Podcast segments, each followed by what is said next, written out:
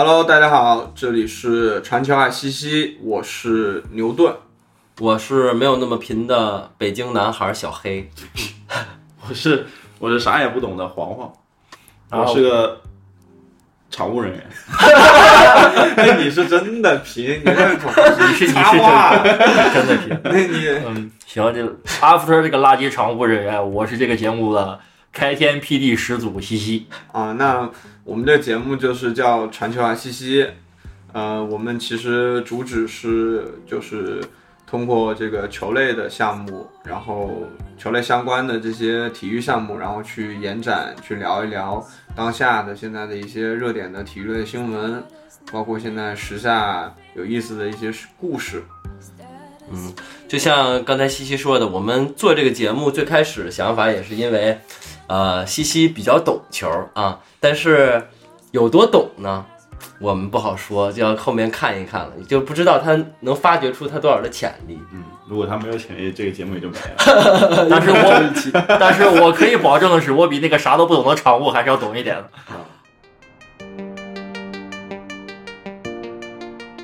所以，那我们今天的主题就是当下也比较热的一个话题吧，就是 VAR。因为我们也是知道最近有一些跟 VR 相关的一些新闻，呃，也引起了大家相关的一些讨论吧，也相当于是改变了我们呃以往对于足球的一些认识，就是一些新的话题吧。我觉得也可以请西西先介绍一下最近比较有趣的关于 VR 的一些新闻。最近就是 VR 跟个警察似的，逮住逮住瘸子猛踹啊，逮住了山东鲁鲁能队啊，一个劲儿的判裁，把山东鲁能队判都判的球迷集体在网上反反斥啊，这个现象很严重，这就是 VR 最近闹出来的事端。但是对，它具体是因为刚才也说了嘛，其实具体是两两场比赛的事情，对吧？对，有有两场球连续遭到了 VR 的误判啊，这其实很很少见，在足球足球场上很很少见这个东西。嗯，因为，因为虽然我是一个北京北京人，但是其实严格意义上来哎，说，对，等一下，这个有请这个 VAR 第一场获获利的北京方发表获奖感言。嗯，就是虽然我是一个北京人啊，但严格意义上来讲，我觉得我不能算是国安的一个球迷，甚至说我算不上一个足球迷，因为我其实看的足球很少，我可能呃，自从我就记得齐达内那场，我我记得从从那会儿开始之后，我爸就开始不看球了，就是齐达内那那一届的世界杯，对我就是那时候不看的，我就是我就从那会儿开始之后就也就不看球了。就是齐达内用头撞那个谁的那一届，对，然后然后我之后可能也就去国安的现场去过一次两次吧，然后但我就觉得国安的现场确实很牛逼。哎，国安现场一点都不牛逼。我跟你说，现在最牛逼是恒恒大现场。那这先不说现场的事儿，我问你一个问题，那个国安球儿你那场跟鲁能的你看了吗？我看了回放，我肯定是没有看直播的，不会看直播的。嗯，你你觉得国安是不是得利这事儿？你承不承认？呃，因为我说实话啊，就是他承认也没用。不是我看的球本，我就说我看的球本来真的就很少，就是呃，但是那个球是不是连你都怀疑那个球有问题？对我，因为我我其实最大的问题在于，因为我以往来讲，我看到的更多的 VAR 介入的瞬间都是在呃禁区以内，我可以这么说，就是在都是在禁区以内，或者说这个球呃直接能直接能马上就要射门了，或者说就是射门之前就是很短的一个时间，但是那个球 VAR 介入的。其实我觉得比较早，这个是我觉得奇怪的。但我因为我并没有对那个犯规本身有什么呃判断，说因为我也没有那么懂。其实 VAR 介入时机一直是 VAR 这个系统最大的问题，但是单就说那个球介入时机，我觉得还 OK，没没没什么大的毛病，就是因为球进了然后有有 VR，它主要逻辑是这样的。那那我那我理论上是不是甭管多少角球，嗯我都能介入？是这意思吗？但是你得要说得过去，他的问题就是他介入时机，就姑且认为 OK 的情况下，他那个这个东西就太明显，就没有必要让 VR 介入。他没有说就是几角球之内的有一个范范有一个范围吗？嗯嗯，其实具体上没有那么细化的规则，但是理论上一般是在禁区内有犯规的时候才有 VR 介入的必要嘛，因为要不然怎么样犯规都介入，比赛就被切得很碎，比赛就不流畅。然后简单介绍一下 VR 吧，就是它是一个视频裁判助理系统，其实视听视频视频啊，video，呃，本身其实 VR 呢不具有这个判决的最终决定权，它就是呃给主裁判一定的提示，然后最终决定这个事件到底是怎么样的判罚导向，还是由主裁判自己来拿捏的。，OK。对然后，嗯，我也在网上查了一下，他就是一帮那个什么都不懂就会网上查，对，也一帮那个键盘侠坐在那个一个有什么视频的会议室里面，在那里看着球对，啊，然后就是觉得不开心了，就给那个主裁判那个啊说点悄悄话啊，他是随时都能说吗？对随时都能说。，对，理论上是随时都能说，但是你没有必要什么都说，因为如果一旦规定一个介入时机，比如说就拿咱那场球来举例，如果中超联赛规定的是禁区外的犯规不在 VAR 审查范围之内，那么即使这个球确实犯规了，VAR 也不能提示主裁判去改判任何的他认为的既定结果。那就是说，其实不同的这个比赛，它用 VR 的方式也不一样。对，这个可以根据你自己的来定，你怎么样选择 VR 的使用方式。但默认的情况下来说，就是要尽可能减少对 VR 介入的次数，除非是那种极度关乎于比赛结果，比如说禁区内手球了，比如说这球是不是越位了啊，比如说这球有没有在禁区内有犯规了。这种是有可能这个判罚就会影响到这个球是不是进还是不进的情况下才可以介入，所以从这个角度上来说，那个 VR 介入的时机倒是 OK 的，倒是 OK 的。就是那两场球，嗯，对，那两场球，包括后来那场山东那个绝杀，呃，也也是这样，就是介入时机是 OK 的。只是具体的判罚，你觉得对，判罚就 VR 就是个笑话，OK？就是笑话。就是个笑话。就是如果 VR 介入完了之后，它本来是要减少裁判的误判率，嗯，反而没有起到任何的作用，还是耽误了比赛的流畅性。就 VR 就是 shit。那所以说那场球相当于是误判，嗯什么意思？对，你要除非就是你强行承认他不是误判，那么也也无所谓。但是后来足协都站出来说话了，说承认了，呃，但是足协这个点很蹊跷啊，他只承认了第二场那是误判，没说国安那一场。哦，那我就比较好奇了。那如果说这个系统有这么多的问题，那为什么要去用这个系统呢？或者说，为什么这个系统要被拿出来呢？是就是它是怎么开始的？就是因为一开始呢，足球比赛中还是有很明显裁判的人为因素导致的误判，不是他有意，然后比如说马拉多纳的那个上帝之手，哎，对，那那就更早、更更经典、更更历史一点。但是除此之外，类似于这样的很多，然后甚至这一个判罚会非常影响球队很多的问题，然后就影响比较深远吧。所以呢，就是为了保证裁判能做出更好、更公平的裁决，所以引入了这么一个辅助系统。但是这个辅助系统，还是我刚才说的，这个时机要选择的很对，才能起到它正确的作用。但是它实际的安排的这个也比较限定的也比较暧昧，就是就像你说的，那我可能中超是一个方法，然后我世界杯是怎么用，可能也有一个方法。对最早这个东西使用就是在一八年世界杯上被、嗯嗯被正式使用的。其实之前在世世界杯之前的一一届国际杯赛上也进行了一次试用，然后最早遭受到 VR 判罚的球队是日本队，嗯然后但是那个时候因为那个赛赛事不像世界杯那么重要嘛，所以其实关注度不是很高。然后真正让大家确定，呃，这个玩意儿，让大家了解，让世人知道 VR 的时候，就是一八年世界杯。嗯那这个，那那那在你印象里面，这个 VR 系统有什么让你记忆比较深的哪场比赛，或者说哪些点吗？就是好的、不好的。除了国安那个，好的其实反而比较少，因为 V 二介入之后呢，对于一个不好看。对会使比赛变得就是会让觉得比赛不够流畅，所以印象深刻的点不多，然后也没有出现那种非常让人觉得呃就是误判完全没有了这这种感觉，然后大部分的记忆都是不太好的，呃，比如说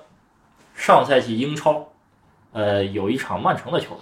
然后。也是啊，VAR 多次判罚都是跟大家传统意义上理解的规则不太一致，然后导致最后曼城的球员赛后在 社交媒体上发 VAR is shit，然后成为一个梗，啊，成为一个非常一个 tag，对一个 hashtag。哎，hashtag，那我我那我还有一个问题啊，就是说，呃，因为我是好像记得，我不知道这个线是什么样的时间线，但我记得很早之前看网球比赛，实际有一个鹰眼系统嘛，对吧？那其实也是后来科技呃发展出来，应该是那个系统发展出来，然后它才引入的这个东西。包括然后我看 NBA，其实也是从哪一年开始，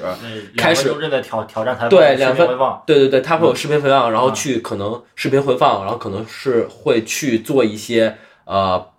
裁判对判决上的一些调整。那你是怎么觉得这个？你是觉得这种呃不同比赛之间的，首先这这些都叫 VAR 吗？我不太我不太确定。这些不是都叫 VAR。首先那个网球里那个叫鹰眼，鹰眼足球上也有，就是那个门线技术。嗯嗯，就是那个其实是我觉得比 VR 更要合理的多吧，然后也更值得引入到足球比赛当中去，就是因为是哪年？我看一零年还是零六年世界杯，然后就是德国踢英格兰那一场，然后兰帕德有一个非常明显的进球，然后被那个诺伊尔从门门里给掏出来，啊，对对对，嘚儿的给他掏出来，掏出来之后，然后诺伊尔就因为本着比赛嘛很很激烈，他也不可能那么高风亮节地说，哎这球进了，裁判那个那你给人家加加一分儿，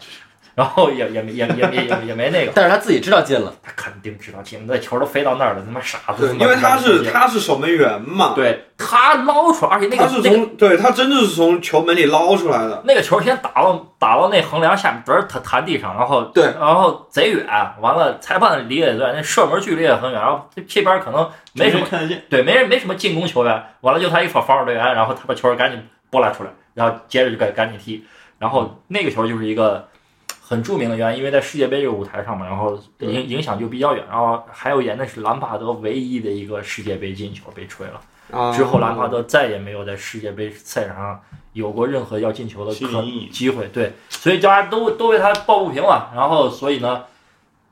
世界足联是先引进了一个门线技术，这门线技术其实跟 VR 比不太一样的人的点在于啊，这门线技术相对来说比这个更合理，因为它这个东西就是客观存在的，而且也比较明确，比较明确，对，就不不会有那些模糊的空间。嗯，然后然后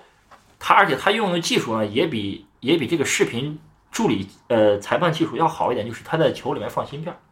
然后然后球只要一过，那个东西就响。啊，想完之后，主裁判立马就知道这个东西就既定事实，因为规则上写的很清楚，球百分之百越过门门线就是进球。啊，那那么这个东西就比较死。包括网球的鹰眼系统是一样，我过来一回放，网球里面有芯片，我一看到它这进那七百就是死的。嗯，但是 VR 要判决的是人跟人之间的东西，这个里面主观性就很强。那那你觉得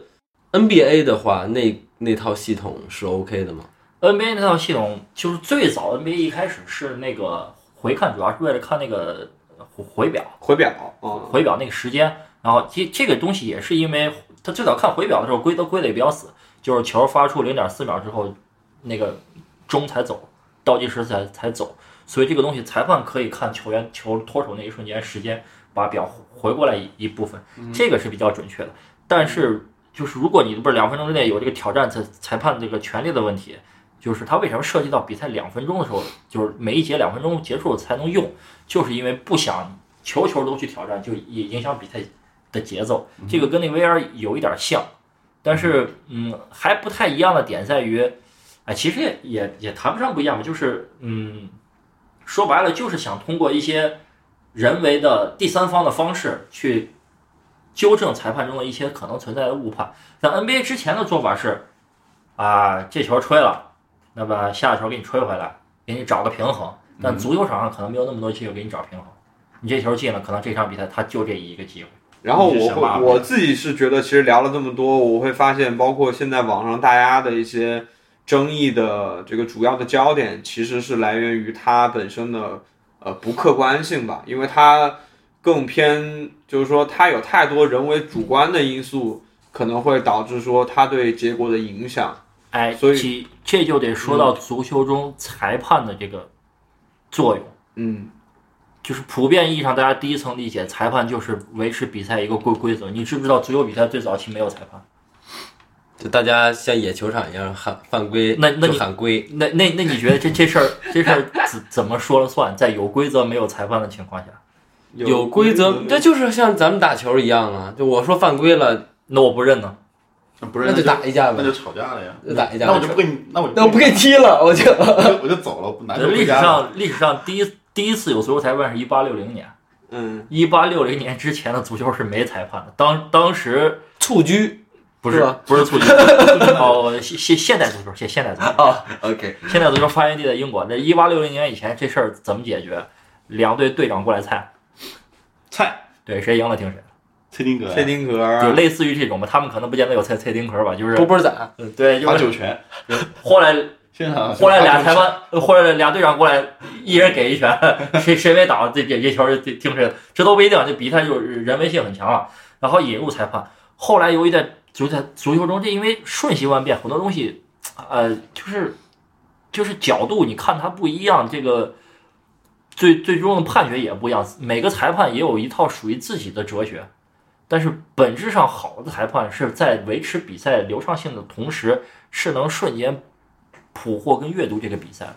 他他需要将整场的气氛控制住。但是那你这么说，那我个人觉得裁判更重要的还是维持比赛的公平吧，是公平应该是第一位。是，但是但是我给你这么举个例子啊，现在某球队嗯被罚下去一个，十个人踢对方十一个，已经输了个零比四、零比五了。完了，这个我就问你啊，不说十个人吧，就因为足球比赛罚到剩七个人就就就判负了啊。那那接下来我问你，就是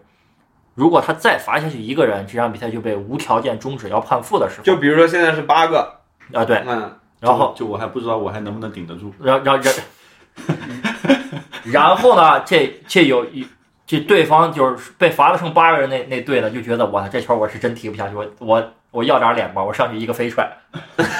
我我不知道我还能不能顶得住。就就是我就不顶了，嗯 太太太难顶了，我上去上去来一飞踹，嗯然后就完全连球都球都不在他身边啊，嗯就就看见对方一个人不顺眼，上去给了一脚，嗯，裁判这时候该不该罚？肯定。该该不该把他红牌罚下去？我的话我肯定得罚，因为我的理解，我觉得比我觉得裁判更重要的是维持这个比赛公平，因为竞技体育嘛。不是这种肯定就毫毫无质疑的肯定要罚，因为你还在正当正当的比赛流程当中，然后你但是触犯你触犯了一个很明显的一个犯规的条件，那我就肯定是要罚呀。但是问题就是你罚下去之后，比赛当即立刻终止啊，保持现有比分。假设就是一般一般是如果罚罚少于七个人，如果比分嗯是更小于零比三的话，就按零零零比三判负；如果是高于零比三，那么就就以当时的分数来判负。假设那个主队他本来要有五个净胜球的压力才能晋级，哦，他这时候踢了零比四，你当时就罚下这个人，然后并且判这个队就是以零比四的比分输，那么那么对于对于这个主队是不是不是真正意义上的公平？那那你比如说像你刚才说到的，说这个裁判既然也有这种改判，比如说我红牌，好像就是说，比如说我发了红牌之后，可能过两后面两场比赛也不能上，但是我、嗯这个我不知道啊，但是我会觉得说。你你这样就确实也是控制了比赛，你原本应该对他的处罚你不完成，那我觉得你是不是也在控制比赛结果？那你就像其实也比较热门的一些话题，比如说有人会去赌球，包括裁判也会涉及到贿赂这些问题。对，会有这个问题，这个就是这个这个体制带来的弊端。因为首先这个根儿得从哪儿说起，就是足球比赛的规则没有定的非常死，就是嗯每年的这个规则其实都是有小幅或者大幅的修改，不停的在在改动中。一方面就是因为这个规则没办法定的特别死，因为定的太死，球可能没法踢了。你说这足球比赛人上人跑来跑去，人碰着人，一定都得吹犯规吗？如如果你一一刀切，那么比赛确实太不精彩。嗯，然后这就就在于它所有的这种条款都有一定定的解说权，然后所以这个解说权的拿捏就在裁判这儿。然后裁判之所以有了个解说权之后，他就有了，就是在足球场上这九十分钟内，他有了无上的权利，因为最终解释权归他。然后所以这个绝对的权利就会带来绝对的腐败。嗯嗯，然后所以就会闹出价值了。闹出很多让人觉得你这个东西是不是有阴谋论啊，是不是跟博彩有关系啊之类各种各样的问题。对，所有东西都最最终还是回归到主裁嘛，吧？对吧就是他，你即使即使这个镜头看上去就是一个，比如说就是一个犯规，那我主裁我就觉得不是，那我也可以就吹不是，就对吧？这这都罢了，我再给你举一个主裁判贼极端的例子，一可能一四一三赛一三到一四还是一一四到一五赛季的英超，切尔西主场踢阿森纳，然后那场球六比零，完了有一个球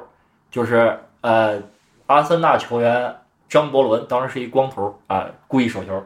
就是阿扎尔一推车，眼看就要进了，完了他叭出去，像做出一个门门门将扑救式的动作，然后主主裁判走过去，当场罚下阿森纳另一个球球员叫吉布斯，因为他也留一光头。然后张伯伦跑过去冲裁判说：“It's me, it's me。”吉布斯说，然后然后那个裁判说：“你给我滚开！我罚的就是他，我认为就是就是他光光嗯吉吉布斯手的球。”然后吉布斯就贼无奈的下去了。那所以啊，就是这个规则瞬息万变啊，有有的时候大家还是想要用各种，好比说有的技术啊，有的东西啊，去弥补就是之前存在的缺陷，但是有的新的东西，但又不一定能够很好的去弥补，对吧？对，有一些有一些，我倒觉得其实问题在于有一些缺陷是你没有必要去弥补的，但当有的系，但当一个系统出来的时候，这些缺陷就显得你不弥补，你因为有理论上这个系统已经有了，你为什么不弥补？反倒是这样一种情况。对，但是但这就是有一个效率的问题，因为现在这 VR 毕竟是刚刚投放两年市场嘛，它有没有机会被收回来呢？我觉得收回来可能性不大，因为国际足联为了推这个 VR 的东西，其实也是花了很多钱，也不是钱的问题，就主要是他就是新主席上任嘛，你你任内是不是得做出点业绩出来？你你能不能改变足球规则，推动足球进一步的往前发展？那这可能是他最终是在他认为他想说出来的他成绩。那那怎么判断是往前发展还是往后发展呢？不能。呃，如果能使足球比赛发发展的更好，能让更多人喜欢足球，让它继续继续维持世界第一运动的这个魅力，那么是那么当然是更好了。所以我我刚刚一直在想啊，我就说那其实对足球来说，完美的就理想的情况就是说，只要是大家不犯规，足球其实最理想的情况下就是大家一直踢一直踢，嗯，对，只要不犯规不死球嘛，死球就比如说进球或者出界，对吧？大家一直踢，对这样是最好的，是吧？这我水吗？啊，嗯，呃，是，就是理论上一场足球比赛九十分钟球赛，如果实际有效的足球时间超过四十分钟到五十分钟，这个时间就可以被定义为一场高质量的比赛。啊，可以这么定义吗？对就一半，对只有一半，你想象不到这个数据很夸张的，这中间时间在干嘛呢？就是摆球、布阵，就各种发球，非足球喝水流流流流畅时间，OK，倒在地上不起来，优秀顶级说垃圾话。优秀顶级的足球被定义为高质量的球赛，就是四十多到五十分钟，就是测出来的数据就就是这么多。啊哈，这比我想象中要低好多。那那那种，比如说他的后场倒脚这种就不算吧？也算吧。这种基本上也算，但是那那我觉得但是这个我有点不太信，因为我我跟你说，这这为什么为什么是这种？你如果看过那种早期的英英格兰的足球，就是那种九十年代因因因为因为那个哎是七十年代九十年代这记不清了啊，就是就是当时就是英格兰足球不参加欧洲的任何大型赛事，嗯，因为撒切尔夫人铁腕治理，就是因为英格兰足球流氓出去，一上街老老他娘打人去，完了就是说那行你们都别踢了，就就在英伦三岛踢，完了，然后那个时候就英格兰足球跟世界足球严重脱节，啊，那个时候英格兰足球是一场比赛有超过三分之一的时间球在天上飞着。天上就是球不在草坪上啊，你你可能看球的时候草坪上都是人，然后球就在空中飞来飞去，然后一个大脚咣踢过来，中就中场顶顶顶半天，啊哎又又顶到对方的门将那儿，对方门将抱着咣又一个大脚，又顶顶顶顶半天，啊有效时间就很短。嗯 OK OK，哦，那我懂了。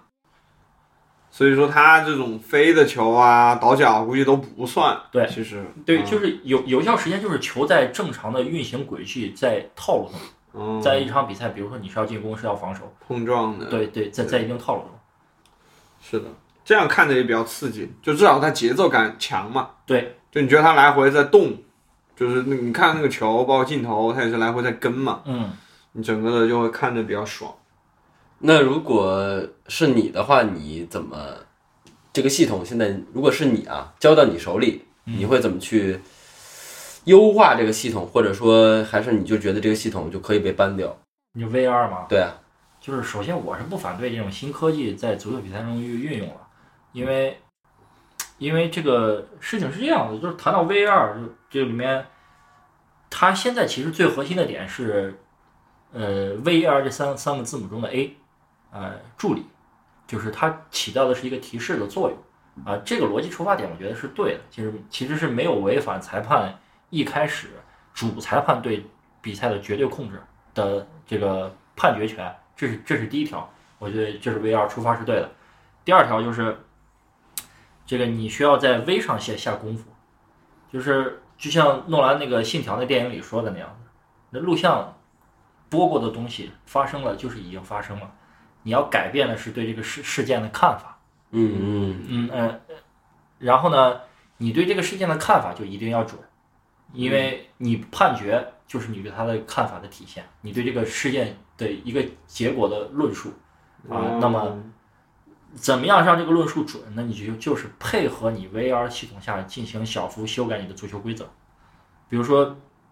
其实今年以来，FIFA 已经将这个足球中手球的规则进行了很大幅度改动，在我看来。嗯嗯就是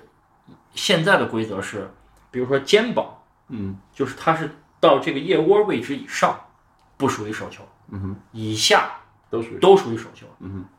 那就是进攻球员这个位置任何一个部位，哪怕你不是以前是有腋腋窝以下，对腋窝以下，那就是大臂腋窝的小臂都得腋窝以下的是手臂都算手臂位置，就是以那未来人类会不会腋窝越越越长越靠下？就就就足球运动员以后踢球就不能用手嘛？这这个我一会儿长跟你说手就是原我先把这我先把这个规则 说完，踢足球长手就是原罪。我先把这个规则说完，就是以前是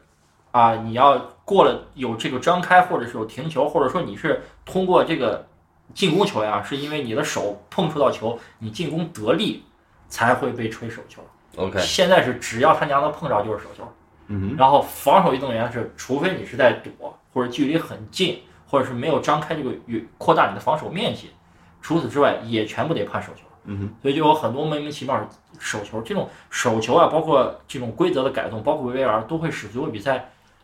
点球变多，嗯哼，嗯进球变多。嗯。其实我觉得国际足联想推行这套政策的初衷是让球赛进球更多，吸引更多的人，嗯。这是我我一开始的理解。但是如果你这套规则画不齐，其实比赛会更难看，即使进了更多的球。对，是，嗯。然后很多没有意义的球，说到这个手球什么腋窝变大变小这个问题，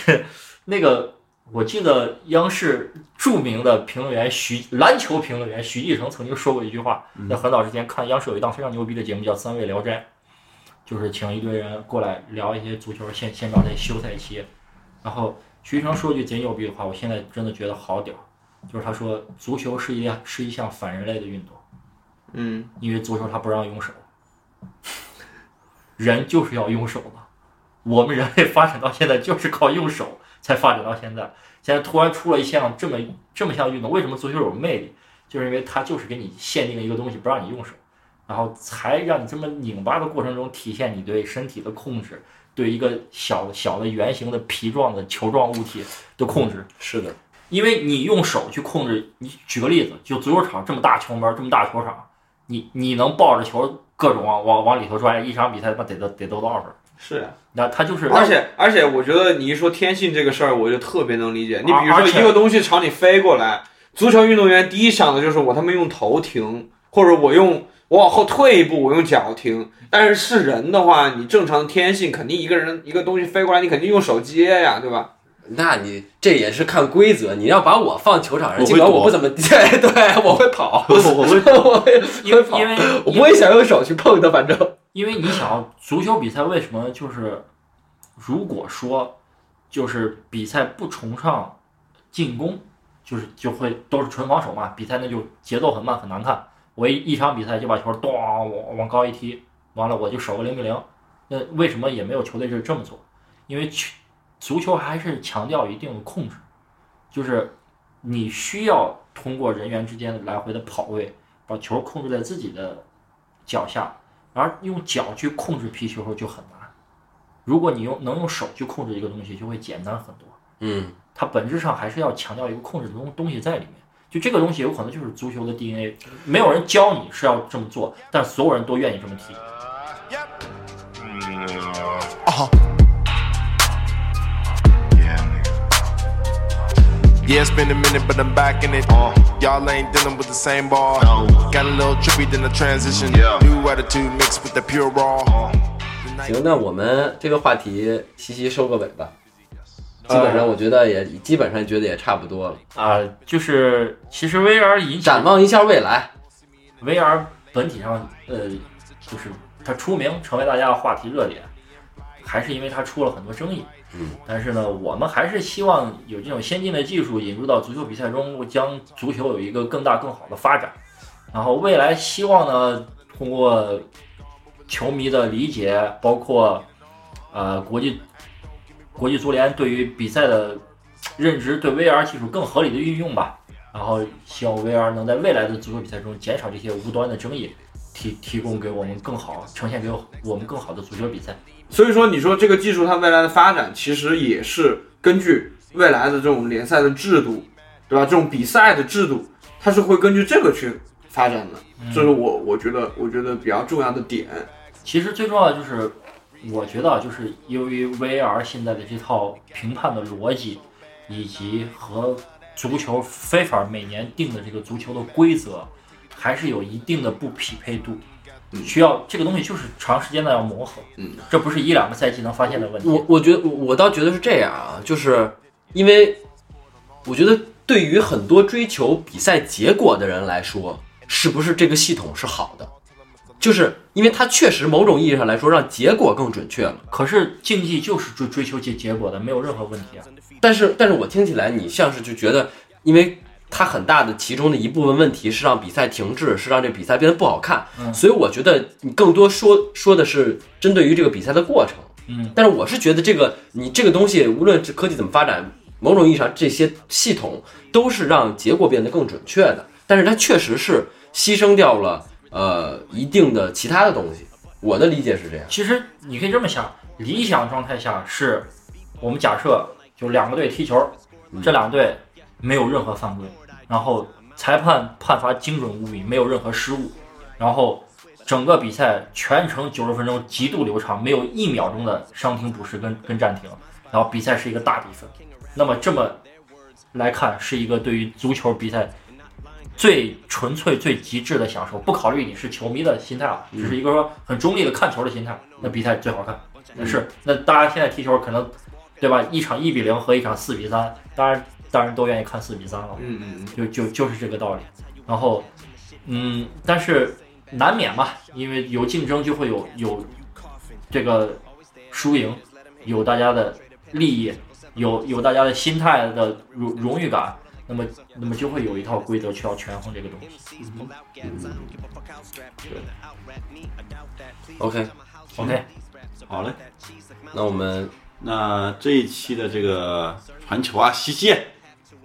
就愉快的结束了。对，这是我们的第一期，就啊，很高兴很突然，很很很不舍，呃，